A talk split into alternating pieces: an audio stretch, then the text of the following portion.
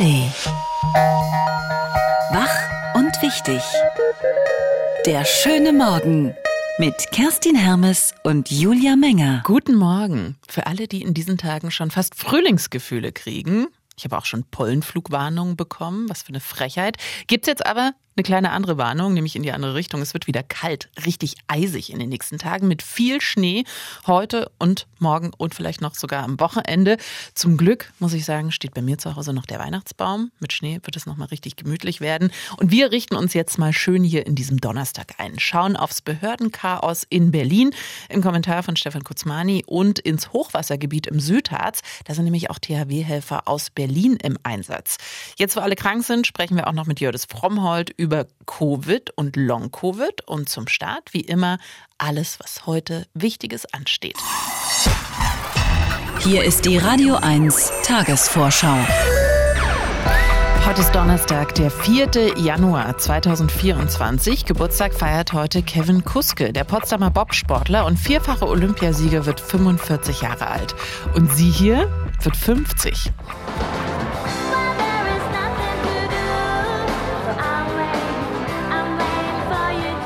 Diane Weigmann war lange Sängerin der Lemon Babies. Seit 22 Jahren ist sie als Solomusikerin und Songwriterin unterwegs. Und heute vor 95 Jahren wurde Günter Schabowski geboren. 50 Jahre später hat er auf einer Pressekonferenz am 9. November 1989 aus Versehen die Berliner Mauer geöffnet. Das tritt nach meiner Kenntnis ist das sofort. Unverzüglich. Daran kommen Sie nicht vorbei. Bundeskanzler Scholz besucht nach dem Hochwassergebiet in Niedersachsen heute auch betroffene Regionen in Sachsen-Anhalt. Zusammen mit Bundesumweltministerin Lemke will er sich in Sangerhausen im südlichen Harzvorland vor allem über die Lage informieren. Meteorologen geben für die Hochwasserregionen in Deutschland keine Entwarnung. Im Gegenteil, Tief Brigitta bringt heute neuen Regen. Was fehlt? Sie will erst in ein paar Wochen vom Amt der Königin zurücktreten, aber schon jetzt hat Dänemark Abschiedsschmerz. Am Vormittag will Königin Margarete die zweite noch einmal als amtierende Regentin mit der Kutsche durch Kopenhagen fahren zum Neujahrsempfang für Militär- und Behördenvertreter. In ihrer Neujahrsansprache vor drei Tagen hatte die 83-Jährige angekündigt, den Thron nach 52 Jahren an ihren Sohn Kronprinz Frederik weiterzugeben. Hoch die Tassen. Heute ist Weltbreietag. Der vor genau 215 Jahren geborene Franzose Louis Brey hat die Punkteschrift für Blinde entwickelt. Bis heute kann sie bei Neuerungen immer wieder angepasst werden. Es gibt allerdings nicht nur Grund zu feiern, weil es im Alltag von Sehbehinderten immer noch unnötig viele blinde Flecken gibt, zum Beispiel aufs, auf Lebensmittelverpackungen im Supermarkt. Das sei eigentlich kein großer Aufwand, so der Deutsche Blinden- und Sehbehindertenverband wird aber trotzdem so gut wie nie gemacht. Leider verschoben. Die weltbesten Biathleten haben einen Tag länger Pause. Das für heute geplante Sprintrennen der Männer über 10 Kilometer muss auf morgen verschoben werden. Schuld sind die Wetterverhältnisse in der Thüringer Wintersporthochburg Oberhof. In den vergangenen Tagen hatte es auch da stark geregnet. Dazu weht starker Wind. Ab morgen sind deutlich kühlere Temperaturen vorhergesagt. Sportlich, sportlich. Weniger als eine Woche vor Beginn der Handball-EM in Deutschland steht für das DHB-Team heute ein Testspiel an. In Flensburg empfängt die deutsche Handballnationalmannschaft die portugiesische Auswahl. Übermorgen treffen beide in Kiel nochmal aufeinander, bevor Deutschland kommende Woche Mittwoch in die EM startet. Sie können heute live zuschauen ab 15.45 Uhr im ersten. Das war die Radio 1 Tagesvorschau. Ein Tief jagt in diesem noch neuen Jahr das andere und es regnet immer wieder und richtig, richtig heftig. Mindestens noch bis heute Nacht. Das heißt auch, es gibt immer noch keine Entspannung in den betroffenen Hochwassergebieten. Im Gegenteil, besonders kritisch ist es immer noch in Niedersachsen, in Bayern, in Thüringen und Sachsen-Anhalt. Und der einzige Lichtblick für die Menschen dort sind die Helfer, die aus allen Ecken Deutschlands herbeieilen. So wie auch Christian Giertz. Er ist Zugführer beim Technischen Hilfswerk, beim THW Ortsverband Landesverband Berlin-Lichtenberg und er ist Chef von zwei Fachgruppen. Schönen guten Morgen. Guten Morgen. Morgen. Danke, dass Sie sich die Zeit für uns nehmen, mitten im Einsatz. Sie sind ja gerade an der Talsperre Kelbra und an der Helme in Sachsen-Anhalt im Einsatz. Wie sieht's da aktuell aus? Wie gefährlich ist die Situation? Ja, ähm, wir haben gestern uns hier einen ersten guten Einblick verschaffen können, sind hier mit der örtlichen Einsatzleitung äh, im engen Austausch Hier direkt in Kelbra sieht es momentan stabil aus. Also die Pegelstände sind natürlich hoch. Wenn man direkt am Deich steht, sieht man, dass das Wasser bis kurz unter die Deichkante geht. Die örtlichen Kräfte, also sehr viele Freiwillige insbesondere, ähm, sorgen dafür, dass die Deiche weiter stabilisiert werden. Und wir kriegen von der örtlichen Einsatzleitung halt auch die Informationen, wie sie mit der Talsperre umgehen. Das ist ja die Herausforderung, dass sie das Wasser zwar regulieren können, wie das abgelassen wird, dass aber aus dem Harz halt Wasser immer wieder nachfließt Mhm. Und das werden wir uns natürlich jetzt äh, heute im Laufe des Tages weiter anschauen und gucken, was da an Wasser über die Nacht im Harz runtergekommen ist. Wir haben schon gehört, in den letzten Tagen, die Deiche sind so voll geregnet und voll gesaugt, dass die Angst natürlich ist, dass die irgendwie nicht mehr halten. Wie werden die gesichert? Sie haben schon gesagt, mit Sandsäcken. Werden da auch mobile Deiche aufgebaut? Also was ist da Ihr Hauptjob gerade? Genau, hier vor Ort in Kelbra und Umgebung. Ähm, es gibt erstmal Deichläufer, die kontrollieren die Deiche regelmäßig. Wenn es da erste Erscheinungen gibt, dass man sagt, hier könnte ein Deich eine Nachbesserung brauchen, dann werden da entsprechend Fließe zum Beispiel ausgelegt, die stabilisiert werden, damit einfach das Wasser aus dem Deich ausweichen kann. Oder es werden halt einfach Stabilisierungsmaßnahmen mit Sandsäcken äh, durchgeführt. Also legt man die dann von, von hinten auf die Deiche drauf oder wie muss man sich das vorstellen, diese Sandsäcke? Genau, also der, der, die Sandsäcke werden einmal oben drauf gelegt zum Stabilisieren und dann halt äh, in Richtung Landseite einfach, dass der Deich nicht wegrutschen kann und ähm, sorgt halt aber dafür, dass das Wasser, hm. was dann halt im Deich ist, austreten kann. Sie sind ja eigentlich Softwareentwickler für, von Beruf. Haben Sie sich Urlaub jetzt genommen für diesen Einsatz? Geht das äh, einfach so mit Ihrem Arbeitgeber? Ähm, tatsächlich bin ich freigestellt vom THW. Also das ist, äh, da gibt es zum Glück eine gesetzliche Grundlage, dass die Arbeitgeber uns freizustellen haben. Ähm, ist natürlich auch immer so ein bisschen Fingerspitzengefühl. Der Arbeitgeber sollte das natürlich trotzdem unterstützen, weil man sonst vielleicht später Probleme kriegt. Aber mein Arbeitgeber ist da recht kooperativ. Insofern klappt das immer wunderbar. Hm, es gibt gerade vermehrt Forderungen, deswegen fragen wir das, dass diese essentiellen Jobs, die Sie ja da machen und Ihre Kolleginnen und Kollegen auch, dass das äh, entweder bezahlt wird oder dass ähm, mehr Arbeitgeber da mitmachen, dass es verpflichtend wird und man da nicht so abhängig ist, weil manche nehmen sich ja dann doch Urlaub. Ähm, sehen Sie da Nachbesserungsbedarf? Das ist ja eine sehr politische Frage. Ich kann halt nur so aus Blick als THW-Helfer sagen, dass das Modell so gut funktioniert natürlich. Ne? Also ähm, THW ist jetzt kein 100%-Job, ähm, mhm. sondern ein ehrenamtlicher Beruf und über diese gesetzliche Regelung, die da ist, funktioniert das ganz gut. Ähm, der Arbeitgeber hat da auch wenig Nachteil, weil er das Gehalt, was er mir zahlt, dann am Ende auch zurückerstattet kriegt das funktioniert für mich ganz gut. Ähm, insofern wäre es vielleicht ein Modell, aber das müssen dann andere entscheiden. Klar. Was steht denn jetzt heute noch an? Es soll weiter regnen. Ähm, heute ist auch der Bundeskanzler in der Region angesagt, der sich die Situation dort angucken will. Was erwarten Sie für die nächsten Stunden? Wie hoffnungsvoll ist auch die Stimmung möglicherweise bei Ihnen vor Ort? Ja, wie gesagt, hier in Kelbra direkt ist das Wetter tatsächlich halbwegs stabil. Also gestern hatten wir Sonne, heute ist auch sehr wenig Regen hier direkt vor Ort angesagt. Mhm. Wir werden jetzt dann ja, in einer Stunde ungefähr die Einsatzversprechung haben mit der örtlichen Einsatzleitung und werden dann halt schauen. Es ist immer so ein bisschen, äh, wir wissen nicht, was aus, an Wasser aus dem Harz kommt. Das ist so das, was uns hier am meisten umtreibt. Und je nachdem, was das für Regenmengen waren, können wir dann halt auch äh, mit der öffentlichen Einsatzleitung schauen, was wir an Maßnahmen umsetzen. Wir werden danach dann auch insbesondere nochmal die Deichabschnitte, die hier sind, ähm, abfahren und schauen, ob es dort Veränderungen gegeben hat und dann unsere entsprechenden Maßnahmen ableiten. THW-Einsatzleiter Christian Giertz aus Berlin-Lichtenberg aktuell im Einsatz in Sachsen-Anhalt. Vielen Dank. Gerne.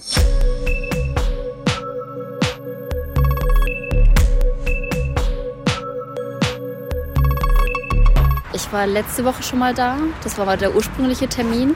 Und der wurde dann abgesagt, weil ähm, die keinen Zugriff auf ihr, auf ihr System haben.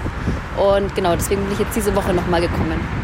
Eine Berlinerin aus dem Wedding gestern vor dem Bürgeramt Charlottenburg-Wilmersdorf. Die Bürgerämter arbeiten gerade im Notbetrieb. Das Einzige, was im Moment erledigt werden kann, sind Meldeangelegenheiten und zwar mit Stift und Zettel. Ein fehlerhaftes Software-Update hat wahrscheinlich die Ämter lahmgelegt. Voraussichtlich erst ab nächster Woche sollen die Behörden wieder alle Dienstleistungen anbieten können. Eins ist klar. Der Donnerstagskommentar mit Stefan Kutzmani. Autor beim Nachrichtenmagazin Der Spiegel. Guten Morgen. Hallo, guten Morgen. Ist das eine einmalige Panne oder Realsatire?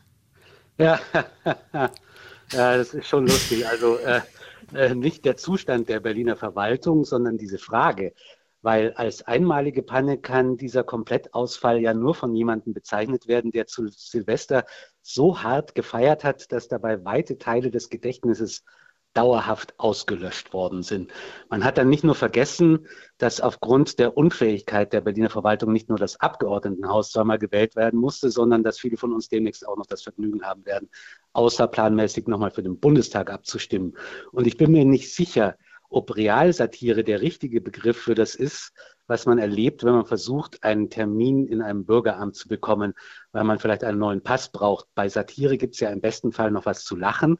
Aber niemand lacht, der mit müden Augen in aller Frühe immer wieder den Reload-Button der Terminvergabeseite drückt, um zu schauen, ob nicht doch noch ein Termin frei geworden ist, vielleicht in sechs Wochen irgendwo in einem Bürgeramt am anderen Ende der Stadt.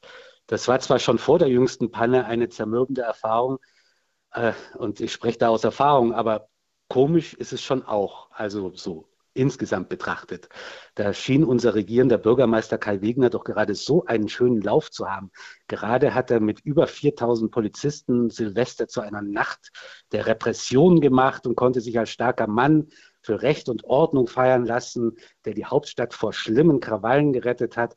Und gerade ist er schon wieder in den Schlagzeilen mit einer Romanze im eigenen Senat. Das hatten wir, glaube ich, auch noch nie, dass ein Regierungschef etwas mit einer Senatorin hat. Das ist ja geradezu traumhaft und schon auch ein wenig lächerlich. Denn durch den Einsatz von tausenden Polizistinnen und Polizisten in einer einzigen Nacht wurde ja kein einziges soziales Problem in dieser Stadt gelöst, keine Ursache dafür bekämpft. Genauso wenig wie eine Umzäunung des Görlitzer Parks, auch nur im geringsten das Berliner Drogenproblem lösen wird oder eine fancy Magnetschwebebahn die Verkehrsprobleme. Alles große Ankündigungen, einfache Lösungen, markige Sprüche, reine Symbolpolitik. Ändern wird sich nichts. Hauptsache, es klingt gut. Und dazu passt eben auch diese Verwaltungs- und Digitalpolitik des Senats. Da wurde von Kai Wegner eine Staatssekretärin als Chief Digital Officer geholt, deren Werdegang sich wirklich sehen lassen konnte, jedenfalls auf den ersten Blick. Martina Clement, so heißt Wegners Zuständige für Digitalisierung und Verwaltungsmodernisierung, kommt aus dem Bundesministerium für Digitales und Verkehr, hieß es, bis sich dann herausstellte, dass sie da nie gearbeitet hat, sondern permanent beurlaubt war, um für die CSU-Landesgruppe im Bundestag arbeiten zu können. Die oberste Berliner Digitalreformerin ist also eine CSU-Parteisoldatin aus dem Apparat des über Jahre CSU geführten Verkehrsministeriums und was die Leute da alles geschafft haben, würde den Rahmen dieses Kommentars sprengen. Ich sage nur Ausländermaut. Immerhin erspart uns Wegners, nein, nicht Wegners, äh, sondern äh, Clemens Herkunft diesmal den bayerischen Spott über das dysfunktionale Berlin. Der wäre wahrscheinlich sogar Markus Söder gerade peinlich und dem ist ja eigentlich überhaupt nichts peinlich. Frau Clement hat dann auch gleich mal einiges angekündigt. Wir sollten nur noch höchstens 14 Tage auf einen Termin warten müssen. Hat nicht geklappt. Die Einführung einer digitalen Akte ist auch eher, gelinde gesagt, ruckelig. Angeblich soll man sich mittlerweile digital als Stadtbewohner anmelden können. Das sehen wir ja gerade, wie das klappt. Und wenn sie plant, dass man künftig beim Bürgeramt digital einchecken können soll wie am BER, dann klang das ja von Anfang an eher wie eine Drohung als ein Versprechen. Und dann sind bei der großen Digitalisierungsoffensive erstmal 900 Dateien verschwunden. Also mein Sohn ist gerade 16 Jahre alt geworden. Der soll eigentlich nächste Woche seinen ersten Personalausweis bekommen. Den Termin beim Bürgeramt haben wir schon lang. Mal sehen, ob das klappt. Hingehen soll er aber auf alle Fälle, weil er kann gar nicht früh genug lernen, wie das ist, hier ein echter Berliner Bürger zu sein. Dazu gehören nämlich zwingend auch frustrierende Erlebnisse mit der Verwaltung, von denen er später etwas bitter, aber eben auch lustig erzählen kann. Denn so spielt das Leben hier eben irgendwo zwischen Panne und Realsatire. Der Donnerstagskommentar von Stefan Kurzmani vom Spiegel. Dankeschön. Sehr gern. Die Frage ist, wohin entwickelt sich dieses Virus? Es wird sich immer dahin entwickeln, mehr ansteckend zu sein, weil es dann in der Population einfach besser überleben kann. Sagte die Virologin Ulrike Protzer von der TU München in der Tagesschau vor genau einem Jahr. Damals deutete sich das Ende der Corona-Pandemie in Deutschland an, nach fast zwei Jahren mit Masken, Tagesinzidenzen und langen Schlangen vor Impfzentren. Nach und nach wurde Covid-19 von anderen Krisen und Schlagzeilen verdrängt. Auch die schweren Krankheitsverläufe scheinen seltener zu werden. Aber Covid ist nicht verschwunden, wie wir gerade wieder merken. Die Zahl der Ansteckungen steigt. Und auch das Phänomen Long-Covid haben wir noch lange nicht im Griff. Darüber reden wir mit der Long-Covid-Expertin schlechthin, mit Jördis Frommholz. Sie ist Lungenfachärztin und Leiterin des Instituts Long-Covid in Rostock. Guten Morgen. Guten Morgen. Wir haben jetzt Januar 2024. Seit vier Jahren leben wir jetzt mit diesem neuartigen Coronavirus. Eine Pandemie ist es nicht mehr. Trotzdem sind gerade in diesen Wochen wieder viele, viele krank und infiziert. Wo stehen wir denn mit Covid gerade? Naja, letztendlich ist es eine Erkrankung, die wir in unseren Alltag sozusagen mit aufnehmen müssen. Es wird nicht auf einmal alles weg sein. Wir müssen lernen, dass Covid weiter existiert und vor allem auch, dass äh, selbst wenn die akuten Krankheitsverläufe vermeintlich milder verlaufen und nicht mehr krankenhauspflichtig sind, wobei wahrscheinlich jeder irgendwie schon festgestellt hat, dass es auch nicht ein normaler Schnupfen ist und dass solche Covid-Infektionen durchaus auch schwerwiegender sein können. Naja, auf jeden Fall, dass danach auch weitere Folgen wie Long-Covid und äh, ähm, ja, Erschöpfungssyndrome, Fatigue, MECFS bestehen oder entstehen können. Und ähm, das wird auch nicht auf einmal weg sein. Sie sind ja absolute Spezialistin für Long-Covid, haben sich sehr früh auch in dieser Pandemie mit dieser Erkrankung beschäftigt. Seit einem Jahr betreuen Sie jetzt Patientinnen und Patienten im neu gegründeten Long-Covid-Institut in Rostock. Tritt Long-Covid äh, heute immer noch so häufig auf wie zu Beginn der Pandemie? Leider ist das so. Wir ähm, sprechen von fünf bis zehn Prozent der Infizierten, die weiterhin ähm, Long-Covid-Symptome und Spätfolgen haben. Und es ist so, dass viele auch ähm, so den Eindruck haben, na ja, ich habe jetzt vielleicht schon die zweite oder die dritte Infektion, manchmal auch die vierte äh, durch. Und na ja, die ersten Male ist mir ja nichts passiert, also wird jetzt auch nichts passieren. Und solche Rückschlüsse kann man letztendlich nicht ziehen. Also für uns ist immer wichtig, dass wir, wenn eine Akutinfektion besteht, dass wir da auch wirklich ausreichend Rekonvaleszenzzeit haben und uns das auch lassen und ähm, dadurch natürlich auch verhindern oder möglicherweise verhindern, dass Long-Covid-Symptome entstehen. Es gibt ja noch keine Pille gegen Long-Covid, also kein Medikament so richtig. Wie können Sie Betroffenen trotzdem helfen? Können die meisten irgendwann wieder ein normales Leben führen? Also hört es meistens irgendwann wieder auf? Also wir können äh, zum Glück sagen, dass wir, auch wenn es nicht das eine Medikament gibt, was es auch wahrscheinlich nicht geben wird, weil es sehr viele unterschiedliche Ursachen für Long-Covid gibt, so können wir doch helfen. Und da ist es umso wichtiger, wenn ich merke, dass ich nach einer Infektion vielleicht vier, fünf Wochen danach nicht wieder so richtig fit werde, dass ich immer noch Probleme habe mit Husten vielleicht, mit erschwerter Atmung, mit Belastungsluftnot, mit ähm, auch wirklich starken Erschöpfungszuständen, dass ich mir dann frühzeitig rechtzeitig auch Hilfe hole. Wir arbeiten mit verschiedenen Methoden aus dem Bereich Physiotherapie, psychotherapeutische Unterstützung, aber auch medikamentöse Off-Label-Therapien setzen wir ein und ähm, wir können Patienten und Patientinnen durchaus damit ähm, weiterhelfen. Long-Covid-Betroffene haben sich ja äh, lange nicht ernst genommen gefühlt in Deutschland. Gesundheitsminister Lauterbach hat deshalb schon zwei runde Tische zu diesem Thema veranstaltet. Es gibt jetzt auch eine extra Webseite vom Bundesgesundheitsministerium. Hat sich die Situation von Long-Covid-Patientinnen dadurch schon verbessert? Also wenn ich das zum, äh, mit dem Beginn vergleiche, hat sich schon viel getan, was die Aufklärung und was die Akzeptanz anbelangt. Leider ist es weiterhin so, dass viele Patienten im, im täglichen sozusagen oder im Alltag ähm, immer noch darunter leiden, dass auch tatsächlich die, die betreuenden Hausärzte möglicherweise diese Patienten und Patientinnen nicht ernst nehmen. Und ähm, ich finde es extrem wichtig, dass viel auch politisches Engagement gezeigt wird. Aber wir sind noch lange nicht so weit, dass es ein Erkrankungsbild ist, was in der Gesellschaft, sagen wir mal, angekommen ist. Long-Covid-Expertin Jördis Frommhold über die neue Volkskrankheit und was in Zukunft für Patientinnen und Patienten getan werden sollte. Vielen Dank. Danke. Die Radio 1 Denkpause. Heute mit Louis Brey, Erfinder der Brei-Schrift. Lebe ohne zu sehen, aber sei, was du bist. Ende der Denkpause. Und seien Sie morgen wieder hier bei uns in Wach und Wichtig. Bis dann. Wach und Wichtig. Der schöne Morgen. Montag bis Freitag immer ab 9. Mehr Radio 1 auf radio1.de und in der Radio 1 App.